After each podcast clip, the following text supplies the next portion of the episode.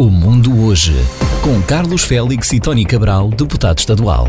Todos os programas estão disponíveis para ouvir em wjfd.com. Este programa está disponível em Apple Podcast e Google Podcast. Bom dia, bem-vindo ao programa desta quarta-feira, 31 de maio. Cá estamos nós no último dia do mês.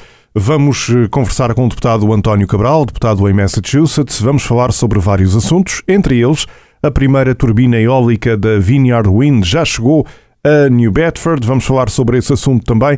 Eu sei que o Tony Cabral tem outros temas na agenda para hoje, mas também mais à frente vamos falar sobre o número de jovens nos Estados Unidos que não trabalha nem estuda. Daqui a pouco vamos falar sobre isso também. Tony Cabral, bom dia. Bom dia, bom dia, Carlos. Bem, espero que estejam todos de saúde. Bom, semana que se passou, não é? Semana do Memorial Day Weekend. No entanto, uh, sim, como disseste, já chegou a New Bedford uh, a primeira a primeira turbina, assim dizemos, uh, uh, para, para, o, para o Vineyard Wind, portanto, para, uh, e esse barco veio de Portugal, interessantíssimo, não é? Veio de Portugal e alguns componentes, trouxe três peças, não é?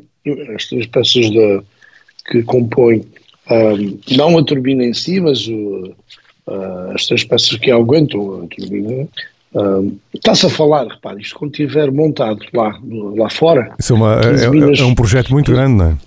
É, é está-se a falar com cerca de 62 turbinas, está-se a falar a altura de cada uma, uh, está-se a falar mais ou menos uh, desde do chão, do, uh, não é do chão, desde do fundo do mar ou do nível do, do mar, mar uhum. até, até ao top, né? é, é a altura cerca, para comparar para aqueles que conhecem o John Hancock Building em Boston, um, é mais ou menos essa altura, a altura de cada uma das turbinas, uh, mais ou menos a altura do John Hancock, o edifício do John Hancock em Boston.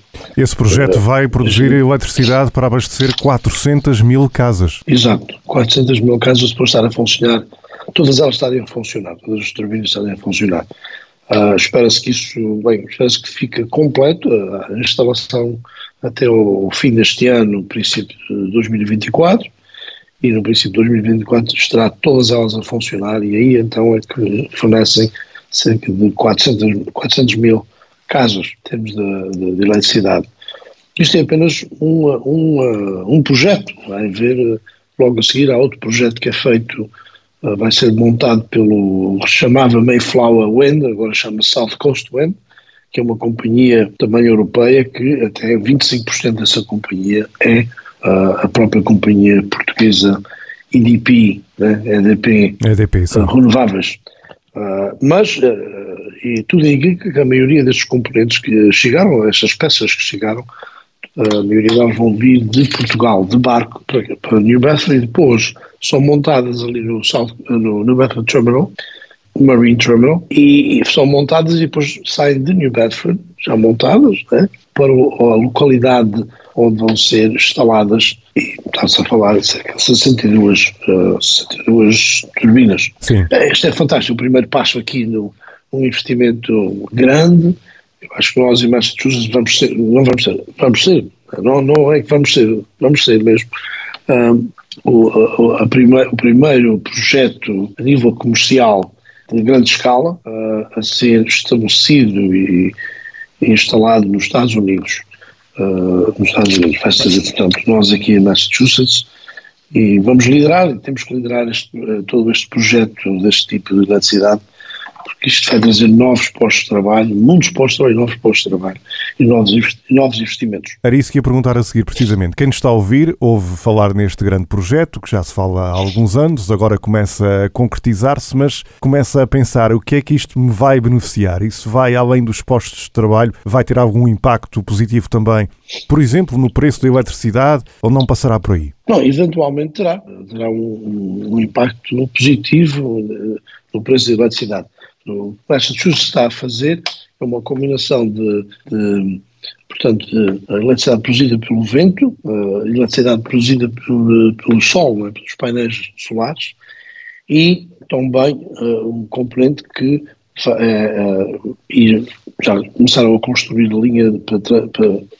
uh, não é a linha, é o cabo, o cabo para trazer eletricidade do Canadá, de Quebec, eletricidade que é, que é feita uh, na nas barragens que há uh, em Quebec. Portanto, é, todos esses três componentes de produção de eletricidade são componentes verdes e, e o Estado de Massachusetts tem um objetivo até 2050, toda a sua eletricidade que será usada em Massachusetts seja de componentes verdes, né? portanto, iniciativas verdes.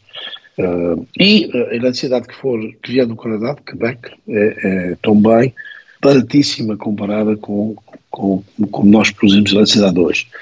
Um, este projeto uh, está-se a falar só na produção de eletricidade, não está a falar na transmissão. Há duas componentes da. De, pois. Há, há, há conta, duas né? partes no pagamento: é a produção e, e, e, transportar e isso até casa, exatamente. É. Portanto, mas a produção deste, neste projeto do Vineyard Wind está-se a falar em cerca de 7 cêntimos por kilowatt, uh, que é mais ou menos o preço que seria uh, se hoje, se nós tivéssemos, tivéssemos que comprar a eletricidade produzida em Quebec também. Uh, e depois tem outro componente que é a distribuição de eletricidade, aí é que é uh, às vezes ainda mais do que custa para produzir eletricidade. Exatamente. Se as pessoas, exatamente. Se as pessoas analisarem a sua conta uh, mensalmente, podem verificar isso. Né? Mas, no entanto, os objetivos são dois, uh, à partida são dois: são criar uma produção verde. Uh, por, causa do meio ambiente e ao mesmo tempo reduzir o preço dessa, dessa, essa produção de eletricidade para a gente ficar, termos uma, para não só poupar para, para os residentes, mas também para as companhias serem mais competitivas uh, com outros Estados e com outros países. Há Estados nos Estados Unidos que a eletricidade, a produção de eletricidade é muito mais barata do que nós aqui nesta zona do país. Portanto, é, é um grande passo, isto, andamos a trabalhar nisso, como, como o Carlos mencionou, há vários anos, e finalmente temos a primeira, as primeiras peças para montar a primeira turbina. E, e é interessantíssimo que há aqui uma conexão com Portugal, não é? Também. Sim. As, as, as turbinas são feitas pela, uh, pelo General Electric, uma companhia americana, que além de produzir turbinas, uh, também uh, produz motores para, para aviões, né? Portanto, aqui é no estado de Massachusetts, em Lynn, na cidade de Lynn, há uma grande fábrica da GE, que ali a produção ali é de motores para... Para, para aviões. Uh, para aviões. Portanto, o Estado não vai recorrer mais à energia nuclear, não é? As centrais nucleares, temos aquela ali em Plymouth, portanto, isso não vai acontecer mais. Essa em Plymouth vai, vai, vai eventualmente ser encerrada. Há uma que a gente também compra eletricidade, que é, fica tecnicamente, já está em New Hampshire, uh, no estado de New Hampshire, fica ali logo ao norte, na zona de, de Gloucester, Rockport, portanto ali para cima, logo a seguir, quando, quando se entra em New Hampshire, há ali uma grande central nuclear. Mas para, eu acho que uh, para nós aqui, tal, provavelmente vai ser os três componentes que eu mencionei. Não quer dizer que de vez em quando não tenha que se recorrer às centrais nucleares. Uh, porque a central nuclear é também verde, né? é também verde. No entanto, é um sistema diferente e as pessoas têm um bocado mais de preocupação em caso que haja algum acidente numa daquelas centrais, mas é energia verde, não é produzida por óleo nem por gás, uh, e portanto é, é, positivo nesse sentido. E à partida uh, vai, vai fazer parte da mistura, eventualmente, não só para nós aqui, mas também para outros estados e outras zonas do país. Também, uh, uh, como sabe, o mês de maio é o mês de graduarem, de graduação de, de, várias universidades e colégios geralmente de vez em quando há uma surpresa nesses, nesses eventos uh, e na graduação da, da UMass Boston e também da, do colégio que se chama Quincy College, que fica mesmo na cidade de Quincy. Um bilionário chamado Rob Hale foi o orador principal destas cerimónias de graduação e ele deu, ofereceu mil dólares a cada um dos graduados. Portanto, está-se a falar, é, o valor dele é cerca de 5 bilhões, né? mas esta oferta é uma oferta significante, porque temos a falar uh, entre 2.500 até 4.000 uh, graduados, que graduaram este ano da, da, da, universidade, neste caso foi só aqueles que graduaram da UMass Boston e Quincy College. Mas é sempre bom a pessoa quando passa na linha recebe o seu diploma e tem um envelope com mil dólares. É fantástico. Não é a primeira vez que o Sr. Rob Hill faz isso, já fez isso anteriormente. Uh, e ele também tem doado Uh, por exemplo, uh, ele, ele, graduou de, um, de uma, um colégio, uma universidade em Connecticut, chama-se chama-se mesmo Connecticut College. Ele uh, deu uma oferta portanto, àquela, àquela instituição de 30 milhões de dólares. Portanto, ele é generoso. Também já passaram a semana passada, o Senado de Massachusetts já aprovou a sua versão da, do, do, orçamento para o Estado de Massachusetts. É, há várias diferenças, e algumas delas diferenças significantes entre a proposta que foi aprovada pelo Senado semana, esta semana passada e a proposta que foi aprovada pela Câmara dos Representantes no fim de abril. Algumas das diferenças, uma das grandes diferenças, por exemplo, uma delas é, uh, é que na, na, na, no orçamento que foi debatido na Câmara dos Representantes, nós aprovamos uh, almoços, portanto, lanches para todas as crianças de todas as escolas em Massachusetts. Isso é uma, um custo de 166 milhões de dólares. E, portanto, o Senado não incluiu esta previsão no seu orçamento, portanto, isto vai ser um, um ponto de discussão entre as duas câmaras. Uh, outro, outra diferença foi eles incluíram, eu concordo com essa proposta, por acaso já se vem a debater essa proposta há muito, há vários anos para cá, o Senado incluiu em que todos os graduados do, do high school em Massachusetts, sejam eles uh, nascidos aqui, sejam eles imigrantes, ou aqueles, ou alguns deles possivelmente imigrantes ainda não documentados, que residem três anos em Massachusetts e graduaram num high school em Massachusetts. Se quiserem ir para a universidade ou, ou para um community college, têm direito, têm, têm direito de pagar as propinas que qualquer outro aluno que reside em Massachusetts paga. Chama, chama-se isso in-state tuition. Portanto, para quem, quem reside fora do Estado, portanto, vamos supor, se mora em Rhode Island e quer ir para UMass Dartmouth ou para o Community Sim, quem reside fora do Estado paga mais. Fora do Estado paga mais. Portanto, esta previsão, esta, esta cláusula do orçamento é para, principalmente eh, aqueles, aquelas crianças, aqueles jovens que se chamam de Dreamers, que tecnicamente ainda não, a situação deles ainda não estão resolvidas.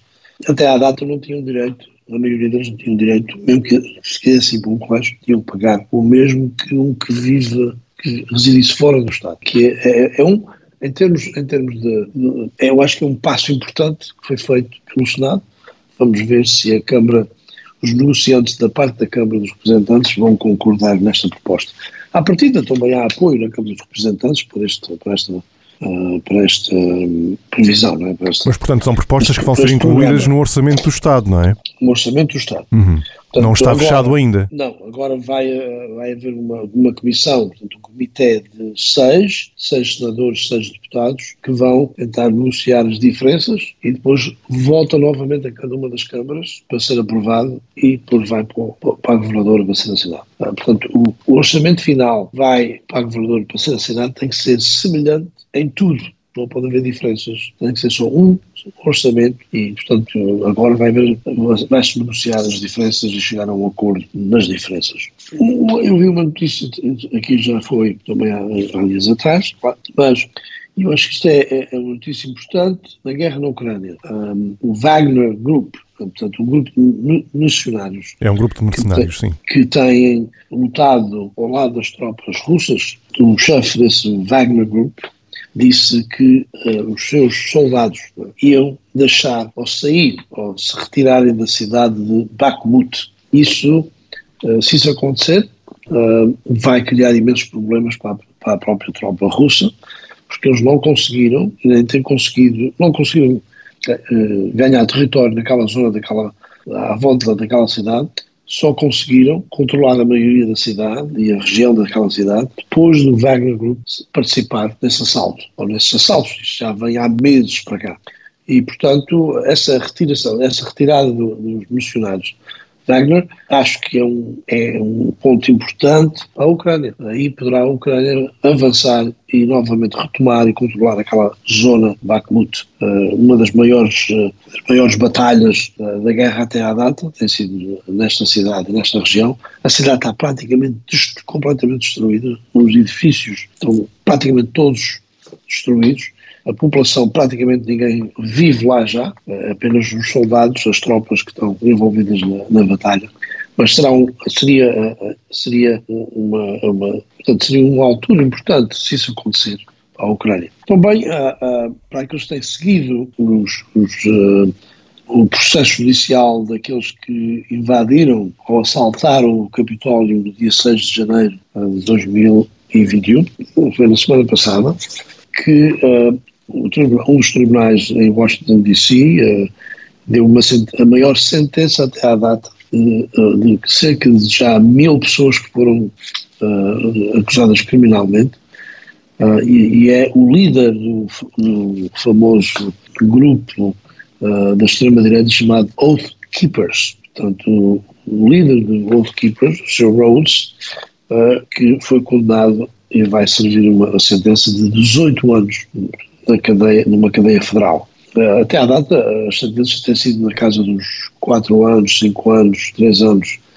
Uh, mas o juiz, quando, uh, quando deu esta sentença, disse as razões, é? e aqui e acusou o Sr. Rhodes de, de, de ser terrorista, de ser uma pessoa que queria, portanto, criar um golpe de Estado, assim dizemos, naquele dia. Portanto, é 18 anos, ele tem, ele tem 58 anos atualmente, portanto, praticamente o resto da sua vida na prisão. Aos 76. Uh, é, os resultados. Uh, isto é, e o próprio juiz disse que isto é, é, ele tem que servir de exemplo para futuras tentativas de, de, de assaltos como o dia 6 de janeiro. Portanto, Carlos, ah, eu sei que tinhas também outro tópico que querias falar. Sim, na semana passada achei interessante uma informação divulgada na União Europeia, mas já vou explicar como é que podemos comparar aqui com os Estados Unidos é que na União Europeia o número de jovens entre os 15 e os 29 anos que no ano passado, 2022, não estudavam nem trabalhavam desceu para 11%, 11,7%. No ano anterior, em 2021, era 13%. Ora, eu fui tentar ver aqui nos Estados Unidos se conseguia a mesma informação. Realmente não consegui 2022 apenas 2021. E uh, a idade também não é igual.